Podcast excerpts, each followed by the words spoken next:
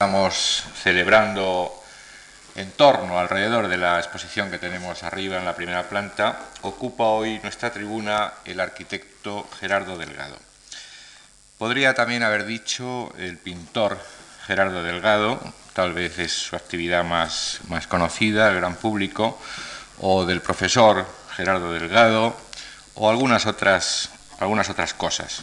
Por encima de ser pintor o arquitecto, ha dicho nuestro conferenciante no hace mucho en uno de sus escritos, me interesaba sobre todo el territorio artístico, la posibilidad de especulación artística que me permitía ir de un eh, lado a otro y siempre divagado entre la arquitectura y la pintura, el cine y la música, entre mi pasión por la actualidad y mi afición y respeto por la historia. Todo esto, eh, seguía diciendo, eh, me ha ido aportando algo positivo, un bagaje humanista amplio que me permite, por así decirlo, una visión panorámica de la realidad.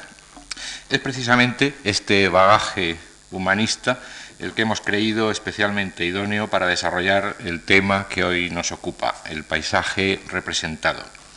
Gerardo Delgado es sevillano, Nació en Olivares en 1942 y se graduó en la Escuela Técnica Superior de Arquitectura de Sevilla en 1967, especializándose en urbanismo. Dos años después ya era profesor de aquella escuela en la materia de elementos de composición y desde 1973 en la de análisis de formas arquitectónicas. Como pintor, su labor es ampliamente conocida, habiendo expuesto en los centros más eh, prestigiosos de España y en múltiples países extranjeros, desde Buenos Aires o Río de Janeiro hasta la próxima e inminente ya exposición de la Bienal de Venecia de este mismo, de este mismo año. Numerosos premios y distinciones jalonan una carrera artística múltiple y muy rica y me gustaría recordar ahora, aunque solo sea por estar en esta casa, que una de estas primeras distinciones fue precisamente una beca de esta fundación hace ya eh, más de una década. Gerardo Delgado ha impartido numerosas lecciones sobre arte contemporáneo, entre las cuales podrían destacar las conferencias eh, sobre las últimas décadas de arte español en Nueva York, o el curso de verano de la Universidad de Baeza en 1983. Ha sido miembro fundador y del consejo de redacción de numerosas revistas especializadas como Separata, Periferia, Geometría o, la o Figura y eh, se trata, como pueden ustedes eh, deducir de estas parcas palabras de presentación, de una figura múltiple que eh, sobre cualquier eh, aspecto de su actividad eh, poética, artística, a una, una pasión por la cultura en general, pasión que ahora él mismo nos va a manifestar con sus palabras. Muchas gracias a Gerardo Delgado por colaborar con nosotros en nuestras actividades y a todos ustedes por estar con nosotros esta tarde. Buenas tardes. Eh, después de la presentación que han hecho de mí, pues la verdad me da un poco de miedo comenzar.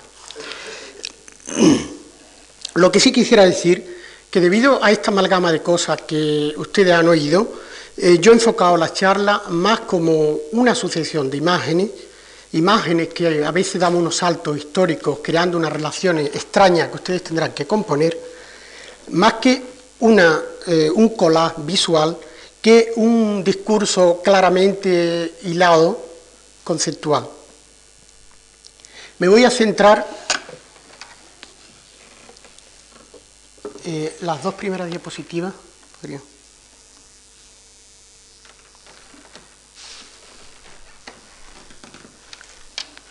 Mi charla se va a centrar en, en el análisis de dos edificios de la ciudad de Sevilla, ciudad donde vivo, eh, realizado en el Parque de María Luisa.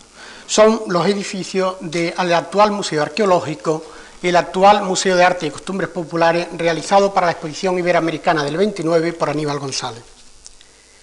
Pero anteriormente, eh, para enmarcar, incluso para ver las distintas diferencias en los conceptos que voy a desarrollar, eh, vamos a dar un salto atrás y vamos a estudiar también dos villas eh, del siglo XVI italiana, una florentina y otra romana, que eh, nos van a completar un panorama de lo que considero el paisaje representado.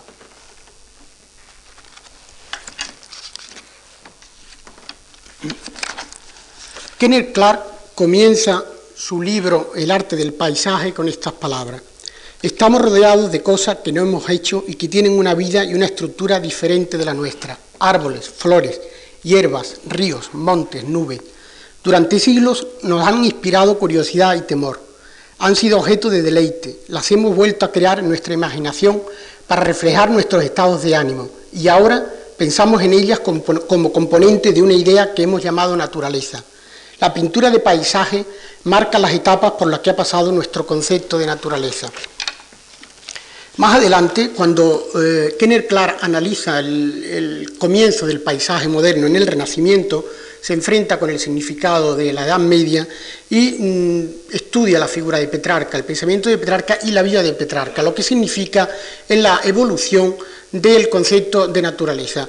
Él habla de que Petrarca es el primer hombre moderno en el sentido de que se enfrenta a la naturaleza de un modo nuevo, eh, sin el temor que la naturaleza, por ser casi equiparable al demonio, tenía para lo medieval, todo lo que significase lo externo, todo lo que no significase, digamos, la idea de Dios, estaba considerado como lo otro, como algo de lo que había que refugiarse. Petrarca es el primero que eh, entra en contacto con la naturaleza de un modo nuevo se retira a Vauclés, incluso da paseo y ve las montañas. Y nos relata una cosa que me parece significativa para entender el cambio de la naturaleza, el cambio del sentido de la naturaleza, que será fundamental a la hora de entender la relación de la arquitectura con el paisaje, de la arquitectura con la naturaleza, que es el motivo de mi charla.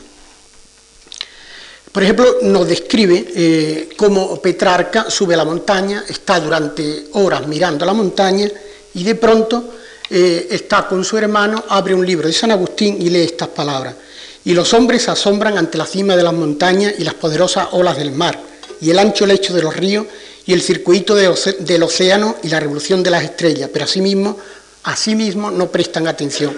Y Petrarca nos dice, quedé confundido y pidiéndole a mi hermano que quería oír más, que no me molestara. Cerré el libro furioso conmigo mismo de estar todavía admirando cosas terrestres cuando hubiera podido aprender desde hacía mucho tiempo, hasta de los filósofos paganos, que no hay nada admirable salvo el alma, que cuando es grande no encuentra nada grande fuera de sí misma. Entonces, en verdad, me convencí que ya había pasado bastante rato mirando la montaña. Volví hacia mí mismo mi mirada interior y a partir de aquel momento no salió una sola sílaba de mi boca hasta que llegamos de nuevo al pie de la montaña. En este párrafo de Petrarca se plantean las dos polaridades que van a condicionar el pensamiento y la existencia del hombre, la conciencia de nuestra interioridad y la presencia de lo otro, el interior y el exterior, la mirada hacia adentro y la mirada hacia afuera. La historia del hombre no es más que el relato de las relaciones de distancia, de las relaciones y la distancia que va estableciendo entre estos dos polos de atracción. La diapositiva puede cambiar. Estos son dos vistas todavía del edificio. Cambia la diapositiva. La arquitectura nace como refugio. Ante un entorno hostil, cambiante e imprevisible, el hombre busca protección y cobijo. En un entorno ilimitado, desconocido e informe, el hombre pone límites reconocibles, creando lugares formalizados, esto es la arquitectura. La arquitectura más no es más que el conjunto de límite físico entre un interior, un habitáculo controlado que nos abriga y un exterior que se extiende hasta el infinito. Estas representaciones del Renacimiento italiano están muy claras, la idea de figuras que están en un interior con unos límites que los separa de una cosa que está detrás, infinita, el cielo que se extiende eh, en lontananza que es el exterior. Es una operación de segregación del entorno, pero también la arquitectura es el conjunto de relaciones que traspasando, agujereando esos mismos límites, unen el exterior y el interior, recuperando la unidad perdida.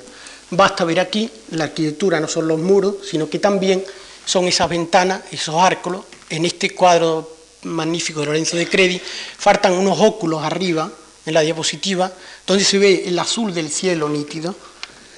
O sea, la arquitectura también será la operación de volver a unir el interior con el exterior.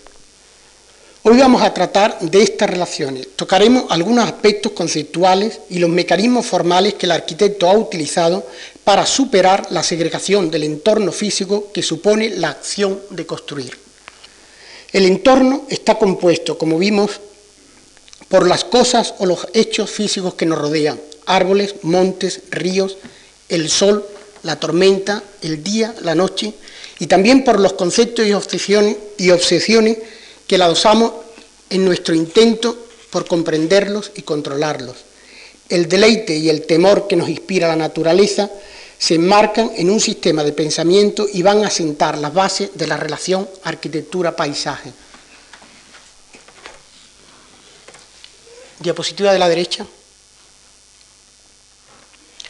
Este cuadro de Bellini, que no nos vamos a entretener para, eh, porque la charla eh, puede ser larga, eh, solo me interesa destacar que tiene muy claramente representado dos mundos, dos universos. Uno que está en la parte primera, que es el mundo de la arquitectura, donde una balaustrada arquitectónica, un suelo geométrico nos controlan el espacio, y uno posterior, que es el natural, lleno de montaña, el cielo, las nubes, ilimitado y sin control por parte del hombre. Vamos a dejar aquí esta diapositiva.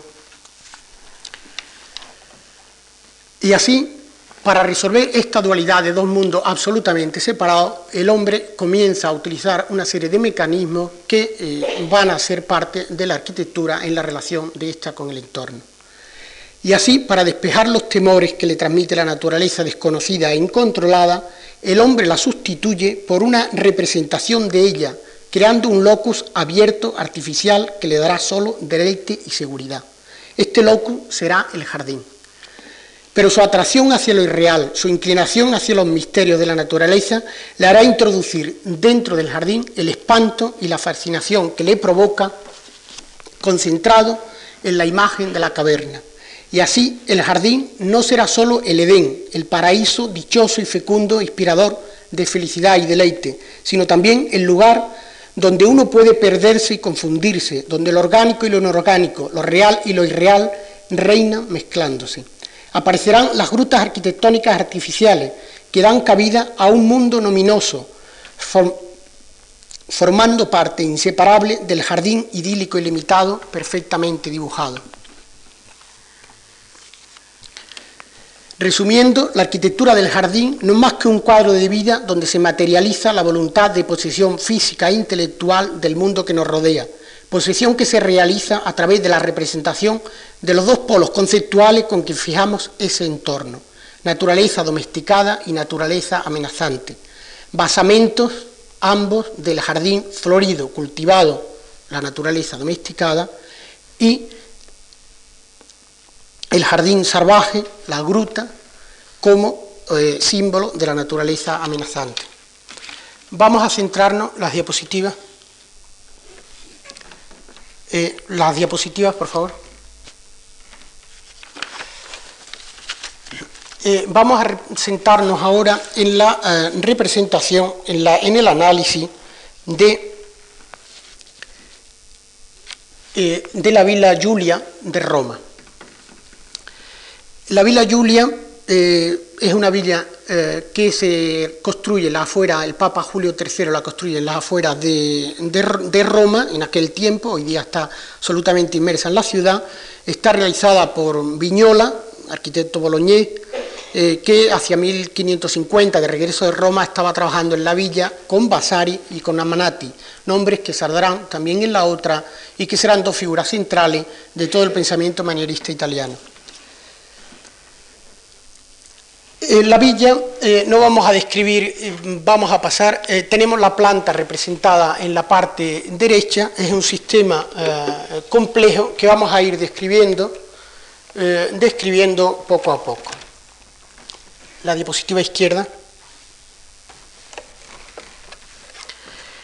La villa consta de un palacio que se nos muestra con una severa fachada exterior compuesta de planos salientes, dividida horizontal y verticalmente y animada con bloques de sillería almohadillada muy saliente buscando efectos de textura.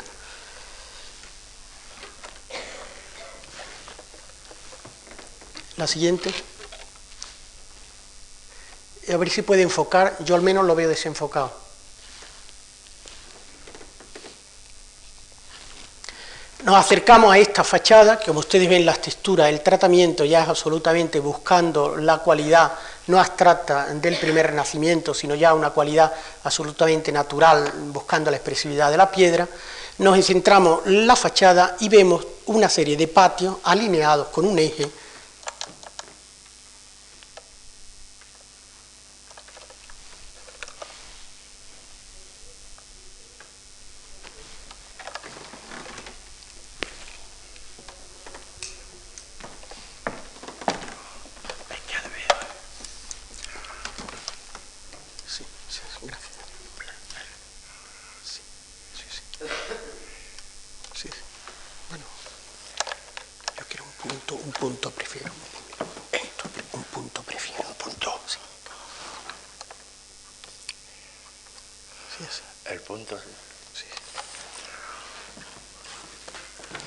Esta imagen eh, es la puerta de entrada, eh, en la fachada anterior era esta parte del palacio y vemos a través de la puerta este eje que va a alinear todos los sucesivos patios y logias que iremos viendo una por una hasta llegar a esta hornacina del fondo, fácilmente percibible aquí, que eh, constituye la villa.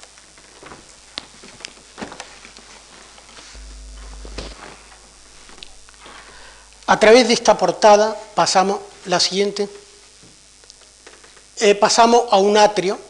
El atrio tiene dos simples salas eh, alrededor, eh, que eran las salas importantes para los banquetes. Vean ustedes cómo la parte del palacio en el fondo no es casi nada. En los días de calor, el Papa Julio II atravesaba el Tíber y llegaba aquí, salía del Vaticano, Julio III, perdón, y descansaba en la villa, pero no tenía otro sentido más que de recreo y no de habitar en ella, eh, tenemos este y sobre todo nos interesa ir destacando que desde este atrio ya vemos la puerta de entrada, vemos la primera, esta, este hemiciclo, este porticado curvo que va a delimitar el primer patio y vemos la estructura eh, de este patio, vemos esta fachada del fondo a través de la cual de esta logia ya vamos a ver más con más claridad la parte última. El primer patio, la siguiente. El primer patio ya nos sorprende porque está constituido por esto que estamos viendo, estamos siguiendo la serie de el eje central, está constituido por eh, eh, un rectángulo, por una parte, pero por otra parte se va a cerrar con un hemiciclo. Será el contraste grande entre esta parte curva y esta parte rectangular la que creará un primer grado de sorpresa que será típico de la arquitectura manierista. Eh, aquí en los ángulos, eh, la siguiente. Eh, esto es el hemiciclo visto desde su interior. Ahora vamos a ver otra diapositiva del hemiciclo. Pasa. El contraste, como te decía, de esta forma curva, de esta manera de abrazar la arquitectura, todavía debajo del palacio, y este patio, que es puro jardín, puesto que estos son unos muros que no tiene detrás edificación, este contraste entre esta arquitectura todavía interior y esto que es ya una especie de bambalina de teatro, será la base de este primer patio arquitectónico. La siguiente.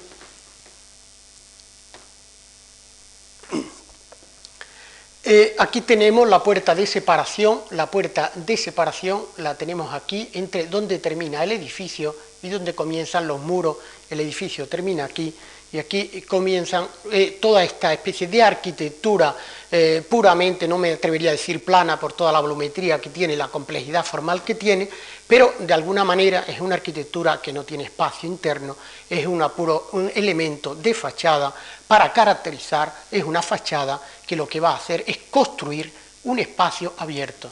Ya no va a encerrar nada más que una porción de espacio abierto, un patio. Este elemento va a marcar un eje importante de separación entre esta parte y esta parte.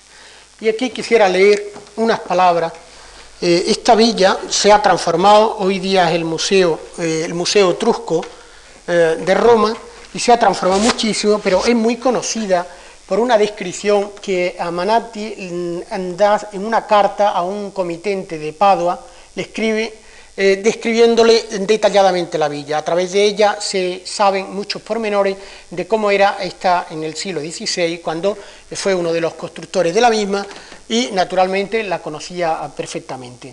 Cuando nos habla de este patio, eh, Amanati emplea una terminología absolutamente teatral.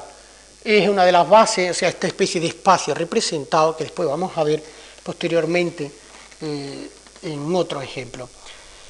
Dice, el, vial hace de proscenio y el patio de orquesta. El semicírculo del palacio es el teatro y este que ahora describiré hace de escena. O sea, esta descripción, esta concesión de todo este patio como un teatro será fundamental para entender el sentido de la villa. La siguiente. Eh, tenemos este muro eh, ya hemos dicho que hay un solo muro que encierra lateralmente, por estos dos lados, el patio. La siguiente. Aquí tenemos la esquina, eh, cualquiera de ellas, simétrica, completamente, por donde tendremos que salir para venir a este patio, o bien descender por esta escalera para la estructura del ninfeo que está en un plano inferior. Y vemos aquí estas entradas que nos van a recuperar, esto es una visión, mm, digamos, eh, inclinada que vamos a recuperar el eje central. La siguiente. Ya estamos dentro de la primera logia y hacemos una mirada hacia atrás para ver el patio, el semicírculo, la puerta, para ver la idea de ejes que se van centrando, de perspectiva a lo largo que van atravesando el edificio y que van a relacionar de alguna manera eh, los cierres que provoca la arquitectura van a estar rotas por unos puntos, de manera que desde aquí se puede ver el otro lado como si no existiera nada por medio. La siguiente. Esta es una visión de la logia desde aquí hacia el punto final, la estatua que tenemos aquí, por encima de este ninfeo del segundo eh, patio, eh, con el ninfeo que está en un plano inferior, hay dos planos inferiores, como ahora veremos, y atravesando la segunda logia que nos separa el, segundo patio del tercero que está detrás. La siguiente. Esto es uno de los típicos juegos manieristas. Aquí en la logia tenemos a cada lado dos puertas. Una de las puertas conduce a estas salas interiores y otra de las puertas no hace más que relacionar un exterior con un exterior, con el segundo patio, que la bajada curvilínea, repitiendo la forma de esta arquitectura que nos va a conducir al plano inferior del segundo patio. La siguiente. Eh, aquí vemos una visión de bajada, vemos la línea curva que va, que va a eh, encerrar la escalera, este muro curvo, repitiendo, como antes dije, esta forma. Siguiente. Es una visión eh, desde el segundo nivel. Aquí vemos el ninfeo que todavía está en un, en un plano inferior y vemos las escaleras de bajada en rampa, una escalera muy plana, eh, y que vemos perfectamente la logia con la repetición de una serie de elementos, ya no con la belleza esta de la arquitectura, elementos mucho más sombríos, que nos van a acercando a un mundo que hay aquí dentro eh, particular. La siguiente.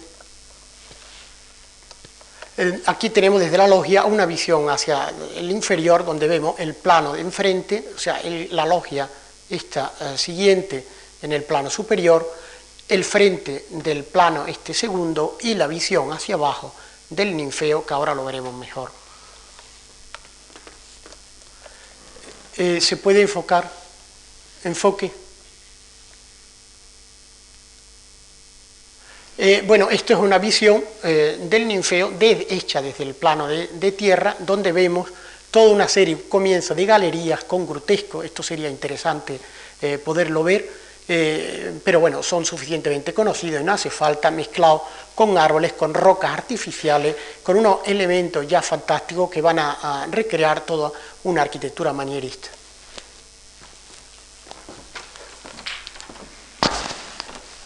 La siguiente.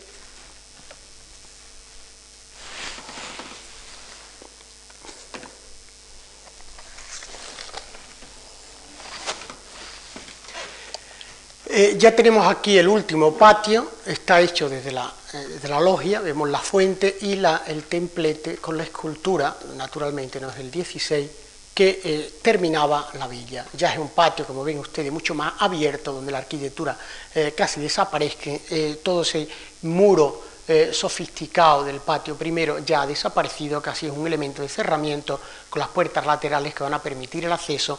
Esto tiene acceso desde la planta baja a través de estas escaleras y de unas escaleras que hay por aquí se puede acceder a esta parte sin tener que dar la vuelta por el jardín. Y la última diapositiva está desde aquí recuperando la idea de retrocediendo, viendo la puerta de entrada. Es una lástima que está cerrada y no podemos ver el exterior.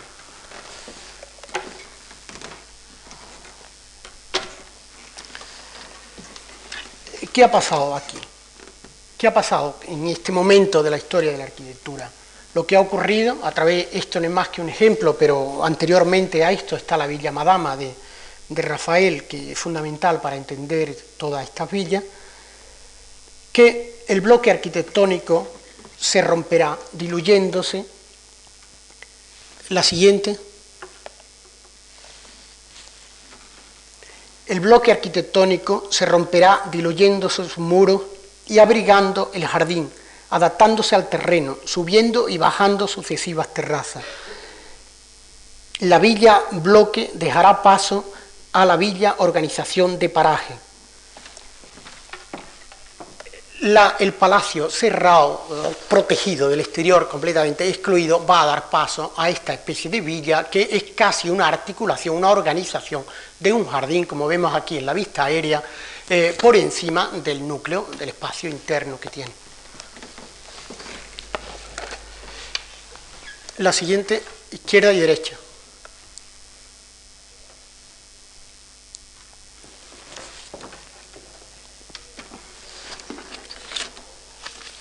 Esta segunda es la Villa Medici de Città de Castello, ya existía en el siglo XIV, lo cual eh, va a hacer que se entiendan bastantes cosas, que podemos decir casi es un retroceso con respecto a lo que puede significar arquitectónicamente el progreso que puede significar eh, la Villa Giulia.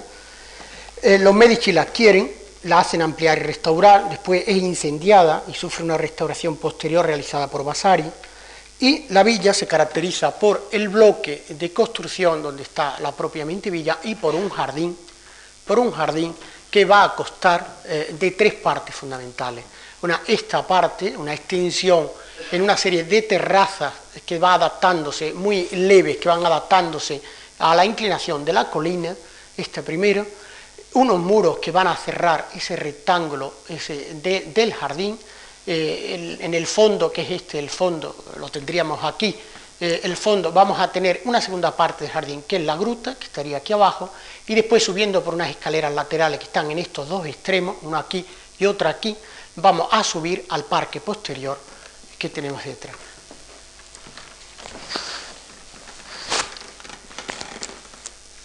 El jardín, que está formado por una serie de terrazas sobre el declive de la colina, está realizado por el Trívolo en 1540 y es uno de los modelos clásicos del jardín a la italiana.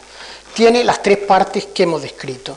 Primero, una gran extensión en suaves terrazas, salvando la pendiente de la colina, con macetones de barro alineados, trazando una retícula de líneas paralelas cruzadas por caminos perpendiculares. O sea, esta serie de retículas, en estos macetones que veremos, eh, cambia la diapositiva. Eh, estas macetas que van a albergar unos árboles creando esta especie de líneas paralelas que van a estar atravesadas por otros perpendiculares o, paralelos a ellos, que son los caminos que van a crear la retícula. En medio de este jardín estará una fuente dedicada a Hércules y Anteo. Al fondo del camino, cambia la diapositiva, no. Al fondo de este camino, exactamente, yo estoy fotografiando desde aquí arriba, eh, tenemos una entrada, una fachada arquitectónica, una portada simple, tremendamente sobria, que nos va a dar paso a la gruta. Y ese es el primer elemento de sorpresa. Si cambiamos la diapositiva, la siguiente, nos damos cuenta la diferencia que hay de esta entrada vista desde fuera y vista desde dentro. Desde fuera tenemos la severidad del orden arquitectónico, un orden simple, escueto, hecho de verticales y horizontales. Desde dentro ya nos aparece una especie de arcos con elementos que penden del techo, que serán los grutescos, serán una especie de rocas artificiales, y este interior es lo que vamos a ver ahora.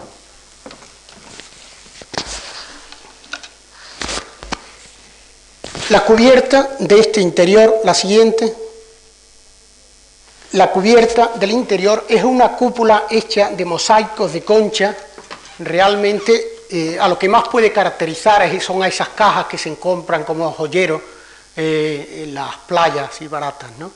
O sea, es de un mal gusto eh, terrible y a la vez fascinante. O sea, todo esto está hecho con conchas pegados formando esta figura y en la cúpula de la gruta. Tres nichos, uno frontal y dos laterales, tres nichos de grotesco, van a albergar tres fuentes con una pila en forma de sarcófago que está hecha por el Amanati y que va a albergar cada uno de ellos un grupo de animales, tanto reales como fantásticos, que están realizados por Jean Bologna y que eh, cada uno está esculpido en un tipo de piedra diferente, como ahora veremos, este es el central, es la pila más simple, las pilas están hechas por Amanati, está todo, eh, y eh, ahora veremos, pase la siguiente, que es que este es el grupo de la izquierda, lateral izquierda, eh, tenemos la pila ya decorada con los, mm, y los animales, la siguiente, este es un detalle de la misma, donde ya se aprecia con cierta claridad cada uno de los animales está hecho en un diverso material que van desde distintos tipos de piedra a distintos tipos de mármoles, con mm, estudio de las texturas completamente diferentes y algunos esculpidos en bronce como este, creando esta diversidad, la siguiente, Está en la pila, un detalle de la pila, donde vemos todos eh, mm, elementos marinos, la guirnalda típica clásica ha sido sustituida por una serie de elementos, de crustáceos, de moluscos, de peces, agrupados, creando eh, un mundo tremendamente de fantasía. La siguiente, este es el lateral derecho, tenemos el otro grupo de animales, vemos aquí ya perfectamente, está un poco más iluminada eh, en la gruta, la gruta artificial formado por una imitación de la roca, tenemos el siguiente grupo de animales, donde aparece desde el unicornio, con un tratamiento realista, hasta eh, otros animales completamente eh, irreales y en una mezcla muy típica del el arte y la arquitectura del manierismo. La siguiente. Vemos el grupo de animales, se aprecia perfectamente incluso cómo cambia este animal fantástico, eh, mezcla de cerdo, de, jabalí eh, con, una cabeza de otro material, el caballo mezclado, en animales en actitud estática, en otros en animales de, eh, en posición de agredir. La siguiente, vemos las langostas gigantescas, las caracolas.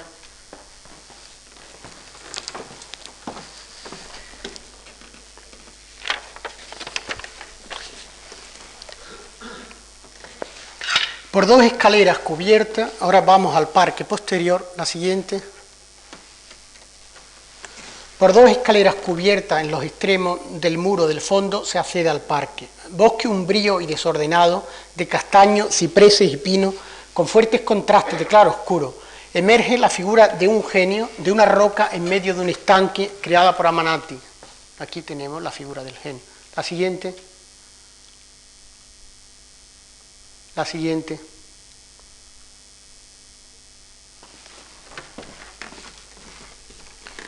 Estamos de lleno dentro de la poética de los grotescos, cuyos rasgos son negación constante del espacio, abundancia de elementos que penden del techo, profusión de ornamentos, dominación de los híbridos con metamorfosis constante sobre los tres órdenes de la naturaleza, mineral, vegetal, animal, exaltación de lo inorgánico y lo salvaje, formas blandas, gusto por lo rústico, por las texturas brutas y abundantes, atención a todo género de singularidades naturales y artificiales, inclinación hacia lo real y lo maravilloso, a lo irreal y maravilloso. La gruta artificial es el lugar donde se acumulan en un montón informe nuestra atracción por los misterios de la naturaleza. La siguiente, las dos. Vamos a dar un salto en el tiempo. Eh, Frank Castell, en su libro eh, La figura y el lugar, cuando trata de la evolución de la representación del paisaje en el siglo XV, ya nos dice que ya en este siglo, en el siglo XV, la veduta deja de ser una ventana abierta al misterio de la fe para volverse una iluminación sobre la vida cotidiana. Yo diría que el hombre comienza a representar lo que le rodea sin que esas imágenes sean un reflejo de la imagen divina, ni del cielo ni del infierno. Comienza a desacralizar la representación atendiéndose más a lo que es que a su símbolo. Cézanne muere el 3 de octubre de 1906. Un año después, en octubre de 1907, se realizará la exposición homenaje al pintor fallecido en el Salón de Otoño. Rilke verá un día tras otro los cuadros y, desde el 2 hasta el 25 de octubre mantiene diariamente, cada día, una correspondencia con su mujer Clara, que será testimonio de la transformación que irá a sufrir el poeta, influido por las pinturas de Cézanne. Vamos a leer unos trozos de esas cartas. El 12 de octubre de 1907 nos dice, son trozos nada más. Hay días en que todo lo que te rodea es luminoso, ligero, apenas se insinúa en el aire claro, nítido y hasta lo más cercano tiene tonalidades lejanas, está apartado, mostrado solo y no puesto como de costumbre. Todo cuanto guarda relación con la lejanía, el río, los puentes, las largas calles y las plazas que se fuman, ha tomado esta lejanía consigo, se pega a ella, está pintado sobre ella como una seda. Siente entonces lo que puede ser un coche de verde luminoso sobre el Pont Neuf o un cierto rojo imposible de retener, o sencillamente un cartel sobre el muro medianero de un grupo de casas gris perla. Todo está simplificado, ha traído algunos planos precisos y claros como el retrato, como el rostro de un retrato de Manet, y nada es insignificante y superfluo. El 13 de octubre, domingo, dirá, Vería seguramente con ojos nuevos y distintos el esplendor de los plátanos y lanchas, el verde claro flotante de los prados y también de los abedules. Cierto que esta transformación, puesto que la viví y compartí a fondo, me inspiró una parte del libro de las horas, pero entonces la naturaleza todavía era para mí un motivo abstracto, una evocación, un instrumento en cuyas cuerdas mis manos se reconocían. No me ponía aún ante ella, me deslumbraba el alma que ella exhalaba. Me sobrevino su extensión, su enorme, su excesiva existencia. Me sobrevino, como sobrevino a Saúl el profetizar, exactamente así. Paseaba y veía no la naturaleza, sino la historia que me sugería. Por lo que ahora me interesa Cézanne, adivino el cambio que he sufrido. El 24 de octubre de 1907 dirá, sobre el paño blanco se afirma luminoso una taza de café con un borde azul oscuro intenso, un limón fresco y maduro, una copa de vidrio tallada, festoneada y a la izquierda del todo una gran caracola de tritón, de tritón barroco, extraña a la vista con su embocadura roja y lisa vuelta hacia nosotros. Su carmín interior, que se va aclarando en la curvatura, provoca en la pared posterior un azul de tormenta que el espejo de la chimenea, en un marco dorado, amplía y ahonda. Allí, en el espejo, tropieza con un nuevo contrario, el rosa lechoso de un vaso de vidrio que situado sobre el reloj negro pone dos veces de relieve su contraste, como objeto real y un poco más flexible como reflejo. El espacio real y el espejo se hallan definitivamente indicados y al mismo tiempo como musicalmente diferenciados por esta doble nota. Y el cuadro los contiene como un cestillo contiene frutas y hojas, como si todo eso fuera así de fácil tomarlo y servirlo. Pero hay todavía algún otro objeto sobre el tablero desnudo arrimado al paño blanco, y por ello quisiera mirar otra vez el cuadro. Pero el salón ya no está. Dentro de unos días le sucede una exposición de automóviles que estarán allí tan largos como estúpidos, cada uno con su idea fija, la velocidad. Estos párrafos que me interesaba leer, un poco extenso, creo que establecen tres ideas clave que van a ser importantes eh, analizarla, aunque sea muy sumeramente, para entender la segunda parte de la conferencia.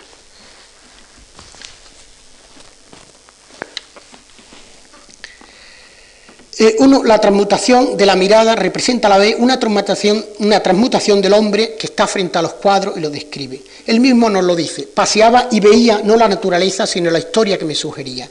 La naturaleza, sigue diciendo, era para mí todavía un motivo abstracto, no me ponía ante ella. Otro segundo elemento que nos interesa ver, vemos, por lo tanto, que la naturaleza que ha cambiado, la visión ha cambiado y lo que ve es distinto ya, tiene un valor en sí, con su propia presencia, que nos inundará a través de los sentidos. El mundo sensual descrito por Rilke, que está describiendo o bien paseo hasta ir al salón o cuadro de Cézanne, es muy claro.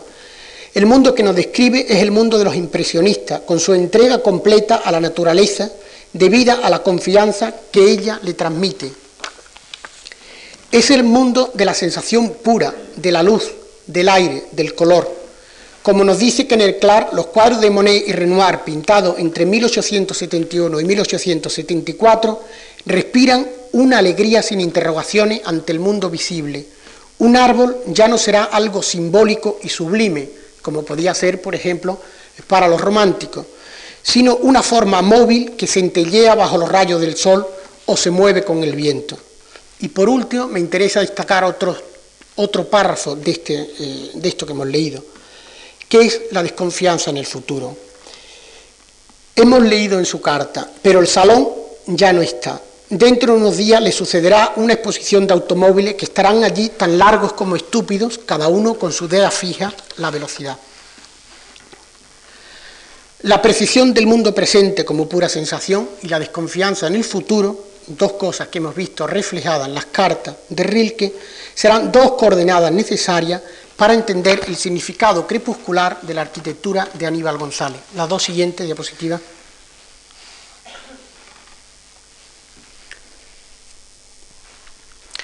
Voy a leer también por significativo y salvando la distancia un texto de los hermanos Álvarez Quintero. Eh, Aníbal González muere el 31 de mayo de 1929 y el ABC publica un texto que se llama El arquitecto poeta y dice, ha sido Aníbal González el arquitecto del color y de la gracia.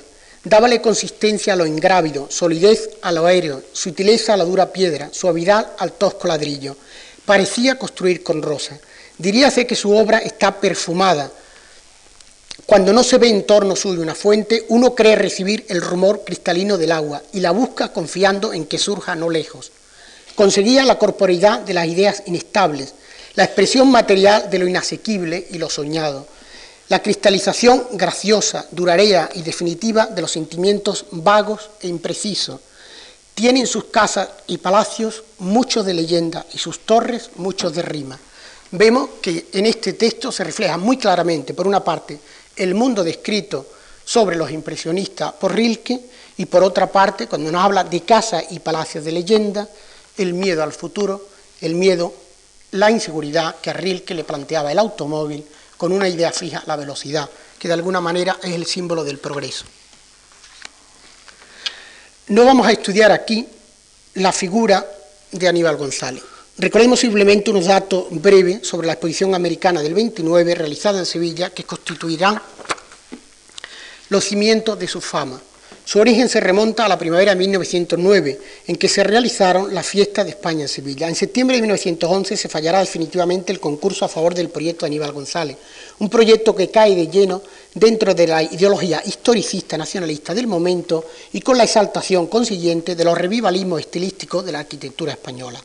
La ejecución del plan pasa por dificultades múltiples, pero antes de su dimisión en 1928 como arquitecto director de las obras de la exposición y con cambios notables en lo previsto, había realizado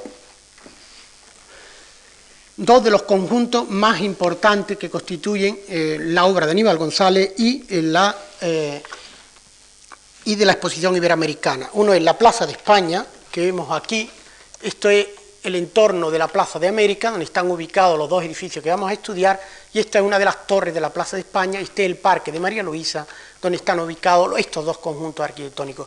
Uno es la Plaza de España, como digo, y otro la Plaza de América, que está constituido por tres pabellones, el pabellón de la Casa Real, que cierra el eje longitudinal, ahora veremos un plano aquí en el extremo, el pabellón de arte antiguo, llamado más bien pabellón Mudéjar, que es este que estoy señalando, y el pabellón de Bellas Artes, o hoy actual Museo Arqueológico, realizado en tres estilos, en los tres estilos que Aníbal González consideraba como ejemplares dentro del repertorio estilístico español, el gótico, el mudéjar y el renacimiento.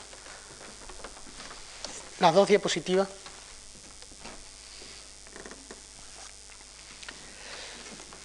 Los dos edificios objeto de nuestro estudio están ubicados en un parque de notable belleza y aquí solo los estudiaremos bajo su aspecto de filtros entre unos interiores dedicados a conservar y exponer obras de arte y el exterior, un entorno de arboleda que recrea artificialmente un medio natural. Eh, son los dos edificios, el arqueológico y el pabellón mudéjar. La siguiente. Esta es la planta de Sevilla, no sé si se ve muy bien este es el núcleo antiguo, aquí está el Parque de María Luisa, aquí se va a ubicar la exposición, la exposición va a seguir un eje hacia el sur, hacia Cádiz, digamos, donde se van a urbanizar estos terrenos, donde va a estar la exposición iberoamericana, y aquí tenemos la eh, Plaza de América, que va a ser eh, mm, objeto de nuestro estudio. Este es el parque completo, la Plaza de España, eh, ver comparativamente el volumen de la Plaza de España, por ejemplo, con los edificios de la catedral, con la universidad la catedral aquí y otros edificios notables, como por ejemplo el Palacio de San Telmo, de los Montpensier, para que se den cuenta de la escala. Aquí tenemos los tres edificios eh, de la Plaza de América, aquí tenemos un detalle ampliado del parque, vemos perfectamente ya la Plaza de España, eh, ni siquiera la vamos a nombrar, y, porque es muy tarde, y la Plaza de América, con los tres pabellones, de pabellón real, el pabellón Mudéjar y el, el museo, actual Museo Arqueológico, o pabellón renacimiento, como se le llamaba. Vemos la estructura muy distinta ya en planta de los tres y que van a caracterizar distintas relaciones, a pesar de lo distinto que van a ser arquitectónicamente, como ustedes verán, este y este, que es donde nos vamos a centrar, sin embargo, van a plantear una relación con el entorno que ha sido el motivo por el que he escogido estos edificios para esta charla.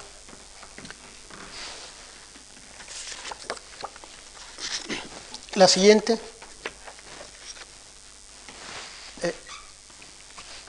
Bueno, aquí tenemos dos plantas, eh, esta eh, es la actual y quizá, eh, bueno, aparte de una serie de transformaciones que ha sufrido, está dibujado desde los suelos y tal, y no está muy clara, esto es una planta del proyecto inicial y tiene una claridad de trazado que nos va a servir, vamos a dejar esta y vamos a explicar toda una serie de elementos sobre esta planta y que esta no desaparezca. La planta, como ustedes ven, se va a desarrollar a lo largo de un eje eh, eh, longitudinal paralelo al eje de la plaza, que no hemos podido analizar por falta de tiempo. Va a estar caracterizada por plantear un centro, una parte central, un desarrollo, que va a albergar todo esto tanto a la izquierda como a la derecha, y un remate. Cada uno de estos eh, tres partes importantes de la composición planimétrica va a estar definido por unas unidades muy claras y nítidas el centro va a estar por una hélice, va a concretar no solamente el eje longitudinal, sino un eje perpendicular al mismo y perpendicular también al eje longitudinal de la plaza y que va a coincidir con el eje del pabellón mudéjar que está enfrente, estaría aquí al final, y eh, tiene forma elíptica, será la única forma curva que va a aparecer en todo el proyecto y por esto se configura como un lugar singular, un lugar central, un lugar único dentro del proyecto. A partir de aquí tenemos el desarrollo. El desarrollo estará caracterizado por, estará formalizado por tres piezas fundamentales. Una pieza cuadrada, una pieza transversal, eh, que después se dividirá en dos, y una galería que va a unir la pieza eh, cuadrada con la transversal. En el caso de la unión con el centro, naturalmente se sustituye esta pieza por la pieza del centro y la galería va a unir la pieza central elíptica con eh, la otra transversal y con la cuadrada. Ven ustedes cómo en el desarrollo, tanto a izquierda como a derecha, se va a repetir ese esquema de manera que lo que nos ha hecho Aníbal González es establecer una ley de comportamiento de la planta y el edificio bastaba introducir más elementos de esto aquí y podía prolongarse hasta el infinito. Es un edificio que se va a desarrollar a lo largo de este eje y en una estructura de planta abierta en el sentido longitudinal y fácilmente componible. Después tenemos el remate, que va a estar caracterizado por una fachada lateral, que no es más, como ustedes ven, que una prolongación o un resumen de la pieza cuadrada, pero que va a estar cortada, y unas piezas de maclaje, de solución de remate, de las piezas transversales, con eh, esta otra de la fachada lateral, que no será más que un resumen, digamos, volviendo, haciendo la solución de esquina de la galería, es un módulo de la galería, la solución de esquina, y aquí vuelve a repetirse, de alguna manera sale de aquí.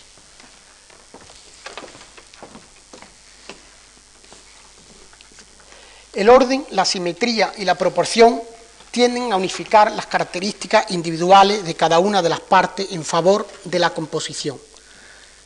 Este edificio estará basado en dos cosas fundamentales. Por una parte, en la definición de las piezas, como la hemos hecho, tanto en planta como en volumen, ahora veremos secciones del edificio, como su orden constructivo, como en detalle, o sea, cada pieza estará caracterizada por un techo, por un suelo, por unas puertas de acceso, según la puerta esté colocada en un sitio, las puertas de las piezas cuadradas serán diferentes de las puertas estas, será, eh, todo tendrá una caracterización muy importante, y junto a esta caracterización de las piezas, de la individualidad de las piezas, por encima de esto habrá la definición de la ley de composición. Existirán los ejes de simetría,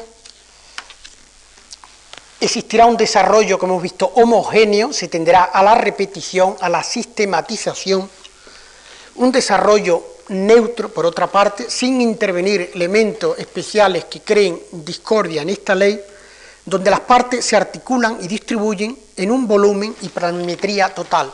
Vemos cómo casi no hay saliente, sino que la galería hace la misión de unión, tanto a nivel de comunicación, como después veremos, como a nivel de recoger el rectángulo, solamente la pieza central para marcar por una parte la fachada por otra parte la fachada trasera, será la que nos indicará, aquí está invertida porque, bueno, esto es el techo, está visto de abajo hacia arriba, eh, la que nos marcará unos salientes importantes. Lo demás, vemos cómo las distintas piezas se componen para crear algo que está por encima de ellas mismas, que esta planta, este gran rectángulo, y la definición de la totalidad estará por encima y mandará sobre el esplendor o la belleza de cada una de las piezas. Vamos a pasar muy rápido. La siguiente. Esta uniformidad y homogeneidad que antes vimos nos hace que el edificio no sea muy fácilmente abarcable con tres secciones. Naturalmente la longitudinal, que la tenemos aquí, Vean ustedes el desarrollo en volumen, si está en la planta, tenemos un cuerpo central importante, mayor en volumetría, véanlo en planta, eh, lo vemos en sección, el cuerpo transversal alto, que se va a repetir igual a sí mismo tantas veces como el, el eje o la extensión de la parcela permita, después tenemos la pieza cuadrada, aquí estamos cortando por la pieza cuadrada, el desarrollo va a estar compuesto por estas dos piezas, el corte naturalmente es por el centro, y tenemos la pieza cortada también, la pieza de desarrollo, que vemos como no solo en planta el muro era prolongación de la misma, sino vemos a través de los huecos de la sección como no hay más que un resumen, cambiándolo porque es una fachada lateral, y esto es una pieza bastante interior porque está abrigada por la, eh, por la terraza, que eh, nos va a dar esta sección, va a definir el edificio. Eh, las demás secciones longitudinales nos van a dar algunos aspectos decorativos de, introducción de, de puertas, pero nunca la definición de las unidades que van a componer.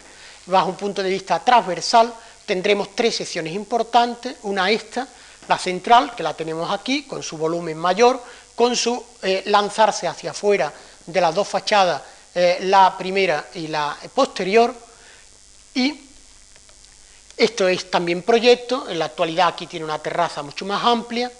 E esta sección que nos marcará esta pieza, después la, parte cuadrada, que tenemos esta aquí, una parte como ustedes ven más baja, como se corresponde con esto, y la parte transversal, que naturalmente aquí la vemos, podríamos decir en un alzado, no la vemos cortada, puesto que este corte está mirado hacia uno de los lados, y sí vemos en este corte la galería, vemos la pieza como está articulando este volumen y esta circulación con ese otro que tenemos enfrente.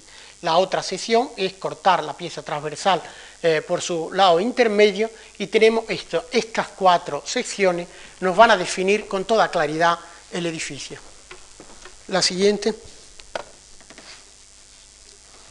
Y en los alzados ocurrirá lo mismo. Este tenemos el alzado frontal, todo esto son mm, proyectos. O sea, en la actualidad ha sufrido una serie de transformaciones, de cerrar huecos y eso para adaptarlo al museo actual, la mayoría de las veces bastante desafortunado. Por ejemplo, han cerrado toda la galería de la parte posterior, lo cual es una barbaridad para este edificio. Eh, como después veremos. Eh, vean ustedes que eh, no es más que una lectura de la estructura del interior, existe una claridad enorme en la composición del edificio. El, posterior, eh, la siguiente, salvo la diferencia, naturalmente, ya no necesitamos una puerta de entrada, sino que necesitamos resolver la parte de atrás, será exactamente igual el edificio por delante que por detrás. O sea, se buscará la uniformidad, se buscará la homogeneidad por encima de todo. Eh, vamos a seguir proyectando. Aquí tenemos una perspectiva que no hace más que resaltar todo lo que hemos dicho de volumetría y demás. Ahora vamos a quitar las de la derecha. Eh, aquí vamos a ver externamente las piezas que componen. Teníamos aquí la fachada, aquí tenemos una visión de la fachada, la siguiente la veremos Eh, el elemento transversal que casi en esta diapositiva parece verse como torre por la eh, poca extensión en fachada y la gran altura, la siguiente, y la otra pieza que vista desde el exterior, naturalmente en la galería, que va a abrigar a la pieza cuadrada, que es a partir de ese muro, que desde el exterior, a no ser que sea en vista aérea, no se percibe porque queda oculto por esta. La siguiente. Eh, tenemos la fachada lateral, tanto de un lado como de la otra, son exactamente iguales. La siguiente. Y tenemos la articulación de eh, la esquina y con estas cinco imágenes definimos perfectamente el edificio. Porque todo lo demás que aquí vemos no es más que repetición de esas cinco imágenes de acuerdo con la ley de composición del mismo. La siguiente. Esta es la fachada. Aquí cambiamos esta. Es una visión mm, después de la perspectiva de la, fachada externa, donde hemos ido viendo las distintas piezas. La siguiente. Tenemos aquí la fachada posterior que la arboleda nos impide ver. Vemos, sin embargo, la galería cerrada. Ven ustedes aquí. Y el, único cambio eh, es exactamente igual, es la fachada, que aquí la vemos, el trozo que los árboles nos, permiten ver, eh, lo vemos como naturalmente el gran arco de triunfo que es la portada ya ha desaparecido y lo que hay es otra balaustrada cerrada hoy día que daba a la parte posterior y que concretaba el eje transversal de la, eh, de la composición de la planta. La siguiente. Y esta también. Aquí tenemos una perspectiva eh, vista desde abajo, eh, actual, o sea, vemos toda la reforma, nefasta la mayoría de ellas, no nos vamos a detener, y, eh, vamos a ver el parte del interior, aquí estamos en el hall de entrada, ese gran arco con la puerta abierta que da a la hélice, como aquí percibimos, vamos a entrar por el eje transversal, estamos entrando por este eje a esta sala, la siguiente, aquella, la derecha, eh, se ve mal, pero se ve el espacio elíptico, un espacio absolutamente diferente de esta geometría precisa, cúbica, eh, rectangular que va a, va a caracterizar el edificio. La siguiente. La siguiente. Eh, vemos aquí parte, aspecto de la, aquí ya vemos los dos ejes, el transversal este y el otro va a tener cuatro puertas principales, este espacio, que van a marcar el eje longitudinal y el eje transversal. Eh, y cada, va a haber una caracterización muy clara de las puertas de estas unidades, de la función de cada una, esta por ser la puerta de entrada más importante, la de enfrente también bastante importante, casi parecida a esta por su interior, aunque un poco diferente, puesto que no es la fachada principal, estas laterales ya serán perfectamente iguales, la siguiente. Y aquí tenemos eh, esta puerta del fondo, la siguiente. Las puertas laterales. Estamos, esto nos enfrenta el edificio en su eje longitudinal y ven ustedes que el eje se termina aquí. El eje se termina en el muro y se termina en el muro, tanto en la actualidad como en el proyecto original. Después hablaremos de eso. La siguiente. Eh, aquí estamos viendo desde esta sala, desde esta sala, eh, mejor dicho, desde esta, me daría igual, eh, estamos atravesando la hélice. Vemos la puerta, esta puerta por el lado contrario es exactamente igual que esta, puesto que son estas dos, y estamos viendo cómo al entrar en una pieza que ya es diferente, la puerta va a ser diferente, porque las unidades que la van a componer son diferentes, pero se va a meter en una ley común que hemos visto expresada en la composición. Vemos como el eje en el otro sentido también se corta aquí, o sea que estamos viendo este fondo. La siguiente. Aquí tenemos la galería y tenemos la puerta de la galería, es diferente, mm, unas diapositivas que tenía, no, eh, bueno, se ve que aquí introduce, en vez de la sobriedad de casi arquitrabada, algunas más solemnes con un triángulo con el tímpano, eh, aquí ya hay una serie de elementos decorativos que nos están hablando de que pasamos, la galería forma parte tanto del interior como del exterior. La coherencia del edificio a nivel lingüístico es bastante notable. La siguiente. Aquí se ve algo de esa decoración, estamos enfrentando las galerías, o sea, estamos viendo eh, dentro de las que quedan, en una de las que queda desde la galería, viendo esto, atravesando la sala y teóricamente tendríamos que salir por la otra galería al exterior. O sea, todo esto, como ven ustedes, está atravesado por unos ejes que van a hacer que el edificio eh, casi sea espectáculo de un lado al otro del parque.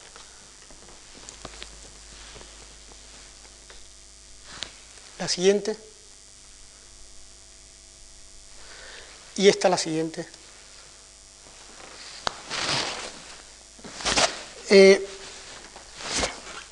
claridad distributiva, lógica y orden constructivo, equilibrio de los volúmenes, jerarquía de espacio sirviente y espacio servido, uniformidad de textura y de color, todo el edificio tiene el mismo color, tendencia al clasicismo como un principio racional de orden que se verifica en la planimetría, en el volumen y en la coherencia del adorno, masas cúbicas, formas geométricas simples y regulares que rememoran el rigorismo de la Academia Francesa en su estructura general. Ahora nos vamos a enfrentar con el pabellón Mudéjar, un edificio, una estructura arquitectónica completamente eh, diferente.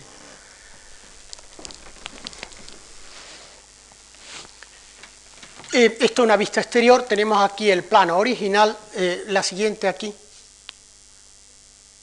y este es el plano, mm, bueno, voy a explicarlo sobre esto.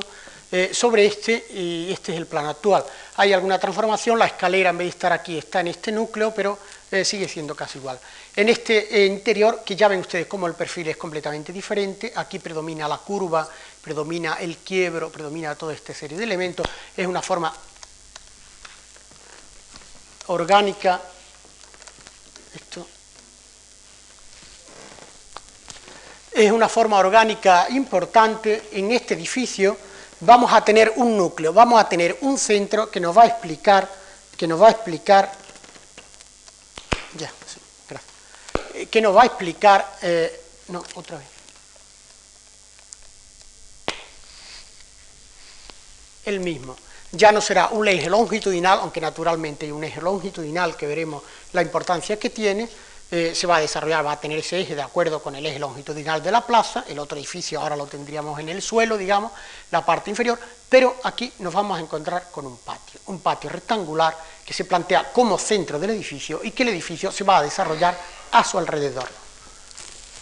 Eh, tenemos dos ejes fundamentales que se van a cruzar en el patio. Desde que entramos nos manda a este centro y en este centro vamos a ver dos ejes, uno por el que hemos entrado, que vamos a atravesar este núcleo posterior y vamos a salir al parque y a través de la fachada, los grandes huecos de fachada, vamos a relacionar el parque, es el mismo eje que el del Museo Arqueológico, y otro longitudinal que en la planta baja, está en la planta baja, va a atravesar toda la sala, va a atravesar esta especie de cuerpo pequeño de articulación y nos va a mandar al parque. Esta unión de los dos eh, ejes eh, será fundamental para entender el centro. Eh, la siguiente, en esta. Después de este centro, ¿qué tenemos? Tenemos cuatro elementos fundamentales que se van a adosar a cuerpo central. Ya vemos que no es un desarrollo longitudinal como el anterior, sino va a haber un cuerpo importante aquí en fachada, que después se va a dividir mucho, otro trasero, y otros dos laterales. Vemos que ya, además, el desarrollo va siendo diferente según un eje y según otro eje. Naturalmente existe una ley de simetría que hace que este sea igual a este. Y eh, una segunda forma, para articular, para articular estas piezas entre sí, tenemos estas otras que son unos octógonos, unas piezas pequeñas en planta, y ya lo veremos en la volumetría, que, eh, que nos van a provocar una articulación no continuada, sino con un gran, una nitidez muy grande de cada una de las interioridades de la pieza, viéndose hacia el exterior y no creando una forma común eh, como antes veíamos. Y, bajo el punto de vista de la circulación, introduce un elemento fundamental. A estos dos ejes claros que van a organizar los planos se va a contraponer una circulación que antes era así, a través de estas piezas de articulación, como un anillo alrededor de, por otra parte, de este anillo que tiene el patio. Una segunda operación eh, de añadido de piezas ya se desarrollará en el sentido longitudinal nada más, puesto que la plaza tiene un desarrollo muy grande en fachada, mientras que en esto tiene pequeño desarrollo. A esta pieza grande se le añadirá otra pieza que será un desarrollo longitudinal y además un remate. Vemos como ya hay una voluntad de que el edificio se acabe aquí. No tiene las características del museo que era prolongable fácilmente. Después de esta pieza no cabe más ninguna, y lo mismo ocurre en el otro lado. Y después de esta segunda operación vamos a tener una articulación segunda, que son estas pequeñas piezas con escalera secundaria, eh, que eh, van a estar uniendo esta otra con esta otra. Eh, ¿Qué nos queda? Nos queda una operación de remate aquí, otra operación de remate aquí, que todavía va a cerrar más al edificio, y la solución naturalmente de la gran fachada, es la única gran fachada que va a tener este edificio, por aquí ya ven ustedes que hay como una renuncia a presentarse como un plano, es una forma curvilínea que se vuelve sobre sí misma, casi no dando un frente, y por detrás la existencia de la arboleda muy próxima casi nos va a impedir que lo leamos como fachada, como después veremos en la diapositiva. Junto a las soluciones de fachada nos quedan el añadido de una serie de galerías mistilíneas que van a abrigar todo el edificio y que eh, van a crear esta especie de cuerpo eh, orgánico, da sensación de célula con un núcleo, muy contraria a la geometría cortante de lo anterior.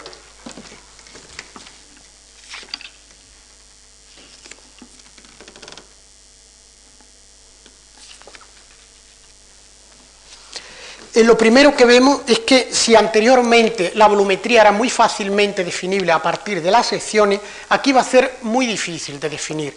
Tenemos esta importante, que es esa, que está muy clara, la diferencia entre la parte delantera y la parte trasera, el Museo Arqueológico era igual. Eh, pasa. La siguiente. Eh, esto no lo vemos, pero nos da igual. tenemos un corte longitudinal por el patio, pero nos quedan por definir todas estas piezas laterales, todos estos elementos, estas de aquí, la siguiente, que hará que el edificio, para que se pueda explicar, tenga necesidad de un gran número de cortes que van desde aquí, aquí, aquí, aquí, aquí. Eh, este vuelve a ser el mismo, pero aquí ya no vuelve a ser el mismo y por supuesto ahí no vuelve a ser el mismo. La siguiente, estos son distintos cortes, no se ven, las diapositivas necesitarían más luz, eh, son cortes longitudinales en que ven ustedes como en el perfil se van a recortar una volumetría en vez de ese elemento cúbico exactamente homogéneo que teníamos en el Museo Arqueológico, salvo el punto central que iba a destacar, aquí no, aquí tenemos una composición así, con una serie de volúmenes pequeños que cada uno va a estar coronado de una determinada manera, como vamos a ver ahora en los alzados, y que van a caracterizar este edificio completamente contrario al de enfrente. La siguiente. Eh, este de aquí, este de aquí.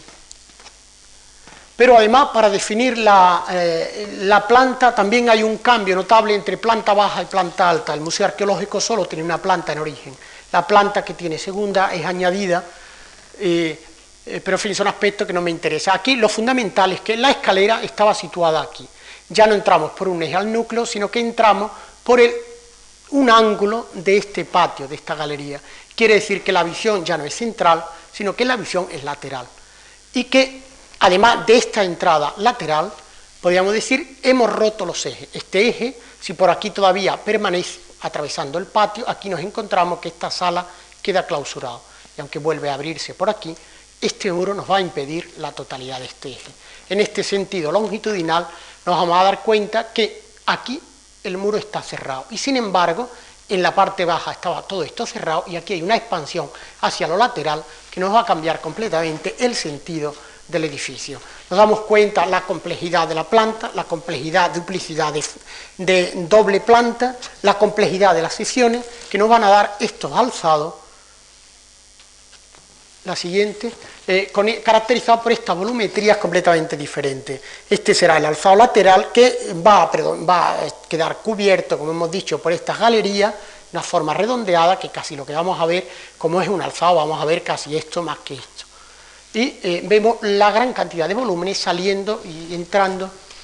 La siguiente, y el alzado posterior, que aunque eh, tiene características naturalmente comunes, aquí tenemos más porque estamos viendo eh, por proyección sobre el plano del alzado eh, la parte de la fachada, la parte trasera de la fachada, pero es bastante diferente a la fachada eh, principal. La siguiente. Y aquí la siguiente. Nos vamos a encontrar entonces, tenemos aquí una foto de la fachada, otra foto más cercana, donde vemos que esta gran fachada, esta gran escenografía que va a dar a la plaza, se va a dividir a la vez en dos partes. Una central, que se corresponde con el núcleo, todo esto era el volumen que salía como prolongación del patio, vamos a ver que ya va a estar dividido en una parte central, que está aquí, la siguiente, esta, y unas partes laterales, que son las torres. La siguiente, la izquierda, y la torre. Vamos a ir independizando las unidades. La siguiente, vamos a ver cómo esta parte central está a la vez dividida sin que en el interior haya una división de estancia eh, a través de estos elementos verticales en una parte a la vez central y una parte lateral. Aquí vemos una eh, diapositiva de este elemento donde hay un contraste enorme entre estas dos unidades que ahora veremos. Eh, la siguiente, izquierda. Eh, este es el balcón central, la siguiente vamos a pasar muy rápido porque lo que me interesa es fijar la diversidad de los elementos, o sea, una fachada tan cercana, dos elementos tan diferentes como puedan ser, y, y váyanse fijando la cantidad de elementos, aunque algunos los más interesantes ya los destacaré yo. La siguiente por ejemplo, los capiteles, o sea, los capiteles que van a albergar las portadas, vean uno, vean otro, vean otro, o sea, tres capiteles que albergan una misma, esta la portada central y esta la, fachada, la portada lateral, pero de una misma fachada, son completamente diferentes. La siguiente. Eh, o aquí, que por ejemplo, junto a esta decoración eh, sacada claramente eh, del arte musulmán, tenemos esta otra, que puede ser renacimiento, pero desde luego no musulmana, o esto, que con este carácter tan dudoso. La siguiente es un detalle para que vean ustedes cómo se va recreando en el color, en las texturas de los, siguientes, de los diferentes materiales, eh, está, eh, desde cerámica de color uniforme, cerámica dibujada, otra vez en color uniforme, dorado, brillo. La siguiente. Este es el remate de la fachada, eh, que introduce una pieza que no se corresponde absolutamente en nada, parece sacada de la torre, traída aquí, es un simple eh, tejado que eh, está en el aire, no tiene espacio interno ninguno. La siguiente. por ejemplo, esto es un detalle de, la pilastra que, sostiene con la capillita superior, que desde luego no tiene nada que ver con el mudéjar, podría ser gótica, y que nos va a dar tres paramentos que están unidos. Este, este uno de bandas eh, horizontales amarilla y roja de ladrillo visto, este otro donde las bandas están, el ladrillo está intercalado con elementos cerámicos eh, de diferente color y este otro enfocado amarillo. Aquí vamos a tener, y aquí el, de la ventana, eh, inmediatamente lateral, que vamos a tener el ladrillo. Y si nos vamos fijando los elementos decorativos, junto a esta cubierta de teja, podríamos decir relación con lo musulmán, con el mudejarismo, esto otro, que naturalmente no tiene nada que ver con lo mudéjar y que sí puede estar sacado del plateresco del edificio que tenemos enfrente, o esta otra, eh, este otro elemento horizontal decorativo de vegetal eh, estilizado, que también es de un estilo completamente diferente. La siguiente. El pabellón mudéjar es un ejemplar retardado de la arquitectura pintoresca la, teoría del carácter que subyace en estos edificios responde al problema de lo particular, de la distinción, de la diferencia.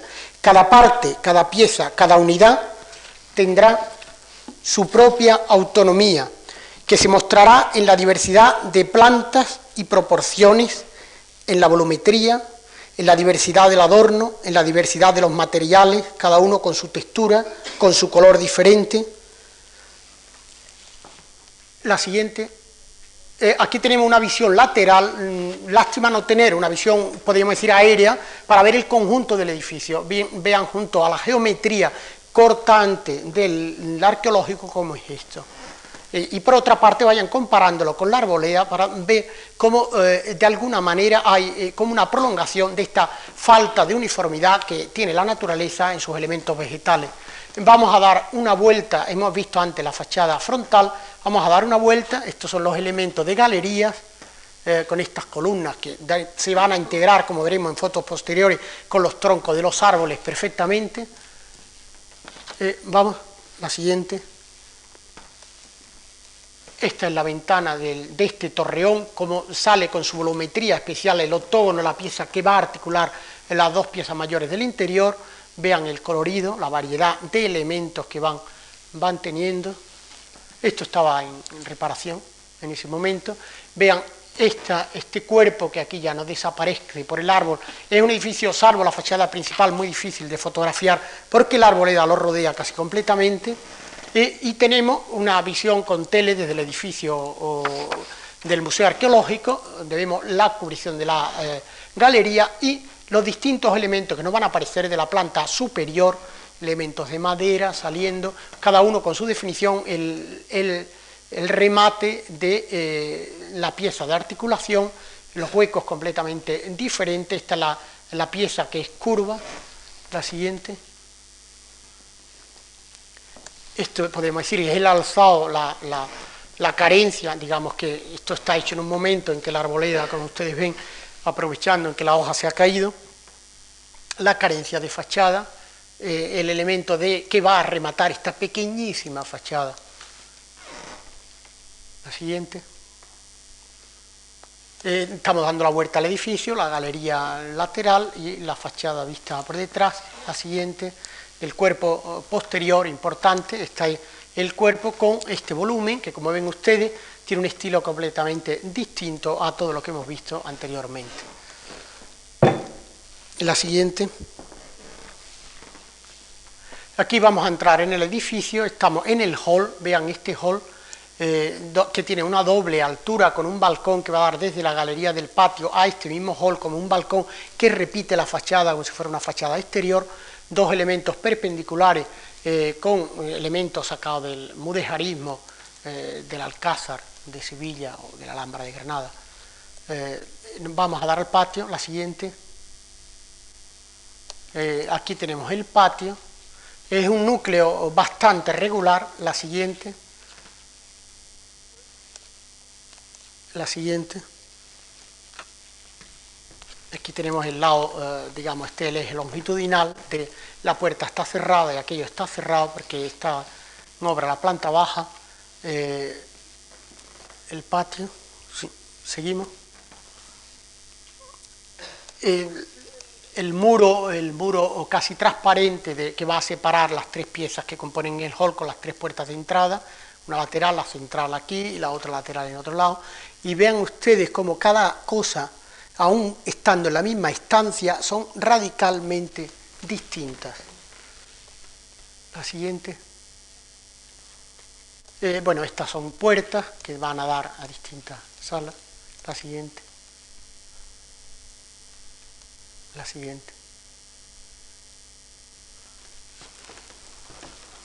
Me he perdido un poco de por dónde voy, porque es muy tarde.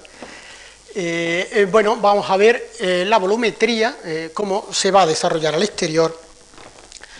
Complejidad en la composición de la planta, en los quiebros de la planta y el volumen, en el retranqueo de los cuerpos del edificio, atención por lo vernáculo, por lo popular, su caprichosa irregularidad que se va acentuando a medida que nos alejamos del núcleo rectangular, una de las características del edificio es que la parte central es muy regular y a medida que vamos hacia el exterior va haciendo cada vez unos volúmenes más animados, más contraste entre una forma y otra, tanto a nivel de planta como a nivel de volumen, de volumetría.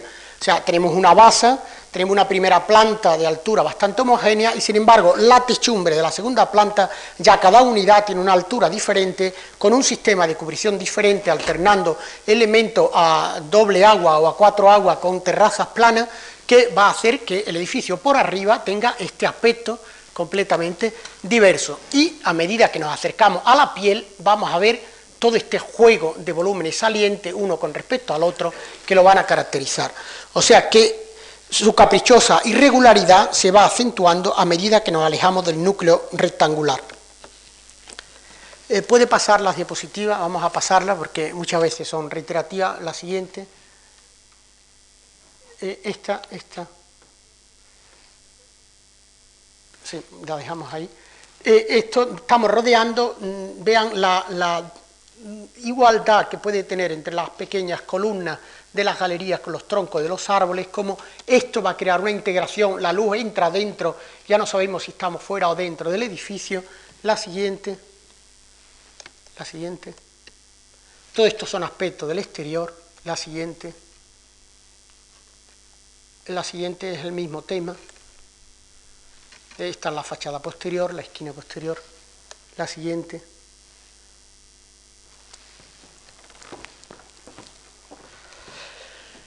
Los contrastes y la variedad pintoresca, el colorismo de los materiales y texturas colaboran en la apertura hacia el exterior, consiguiéndose una fusión con el medio del parque, como hemos visto en las últimas diapositivas.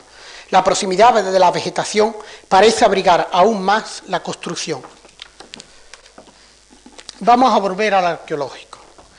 Anteriormente habíamos dejado en un punto de análisis de su configuración general, monumental, nítida, cortada, tan diferente a la continuidad con la naturaleza manifestada en la fusión con el paisaje del pabellón Mudéjar.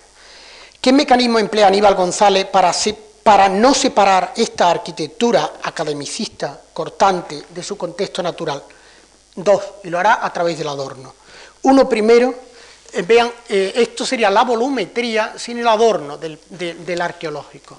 Uno primero, las diapositivas están hechas queriendo así, eh, para acentuar el contraste. Uno primero serán las cresterías. En cada uno de los perfiles de estos nítidos volúmenes aparecerá una crestería que van a convertir en una especie de encaje por donde la luz se va a filtrar y el volumen, este, la línea nítida de esta parte superior, se va a diluir. La siguiente la siguiente, la siguiente. O sea, eh, esto es un aspecto eh, de esta fachada con el añadido, se ha acentuado para que los demás no lo veamos. Y el adorno sobre los muros, paños decorados que aligeran los muros. La siguiente, esta, esta todavía en la crestería, la siguiente, pero vean las molduras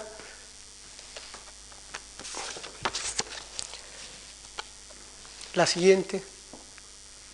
Eh, esto va a hacer, eh, todo este juego de columnas, eh, de elementos, va a hacer que estos muros muy nítidos en la organización se disuelvan a la luz y creen algo parecido al pabellón mudéjar. La siguiente, estas hornacinas en los cuerpos principales, la cornisa de la, galería, la siguiente y la siguiente, la de la derecha. Pero habrá una cosa más que el adorno que hará que este museo tenga unas características particulares en su relación con el exterior, este edificio. Eh, aquí tenemos la planta del proyecto. Eh, vimos antes, quedamos ahí el análisis, como el eje longitudinal que caracteriza la composición queda roto aquí y Aníbal González hace una operación de trasladar esos ejes aquí a los laterales. De manera que en un museo, el edificio se hace para museo, para recorrer el edificio, aquí lo tenemos, no sé si se ve, desde el centro había que pasar a la sala y después para la siguiente había que pasar a la galería. Entrábamos dentro, podíamos pasar a la otra, pero inmediatamente nos mandaba a la, o dábamos a la galería, entrábamos a la otra pieza, galería, galería, dábamos la vuelta y así íbamos recorriendo el museo. Aquí lo tenemos. O sea que hay un juego de interior-exterior constante. Cada vez que estamos en una pieza interna, cerrada, donde se exponen obras de arte, el arquitecto nos obliga a través de la circulación a salir al exterior, a salir a la galería. La solución será tan simple como prodigiosa. Invirtiendo el sentido de la circulación, cortará el eje longitudinal central, creará dos ejes circulatorios perimetrales y acentuará la importancia de las tribunas galerías, no sólo como articulación volumétrica, como antes habíamos dicho, sino como articulación distributiva y circulatoria. La organización circulatoria del edificio, al poner el énfasis en las galerías tribunas, nos afirma la autoridad del paisaje, nos asegura que el verdadero argumento de la obra es el paisaje. La siguiente. Este es el eje longitudinal que atraviesa, todo aquí se ve, se ve desde el final, todo, este, todo esto se ve el final y todo esto había, ahora están cortados mucho, y aquí la dificultad de hacer la diapositiva. Al poner el énfasis en las galerías tribunas nos afirma la autoridad del paisaje, nos asegura que el verdadero argumento de la obra es el paisaje, que está representado con todo su esplendor ante nuestra vista. La siguiente. Eh, esto es un corte, viéndose la galería y la posibilidad, la entrada como hall que da afuera. La siguiente. Aquí la siguiente. Está la entrada, el gran agujero, un hall abierto con una simple cancela de hierro. Entramos casi al interior sin vestíbulo. La siguiente. La galería. Nuestra vista, invirtiendo los términos, invirtiendo los términos de la relación interior-exterior, Aníbal González nos hace ver que el paisaje, la siguiente, que como espectador contemplamos desde las tribunas, es una obra de arte digna de ser degustada tanto o más que las otras que alberga el edificio en sus salas internas. Apague la siguiente, la última. Estas son las galerías que nos lanzan hacia afuera, la siguiente, y vemos constantemente, a medida que vamos viendo, en que esta fotografía, la invasión de la naturaleza, podemos verlo como, no como descuido de un jardinero, sino como una metáfora en que se recupera el, el dominio del orden natural alterado por la construcción de la arquitectura. La naturaleza invade el pabellón Mudéjar y mientras que aquí el arquitecto nos manda constantemente a ver el exterior, convirtiendo el paisaje del parque en una obra que se ofrece a nuestra vista representada.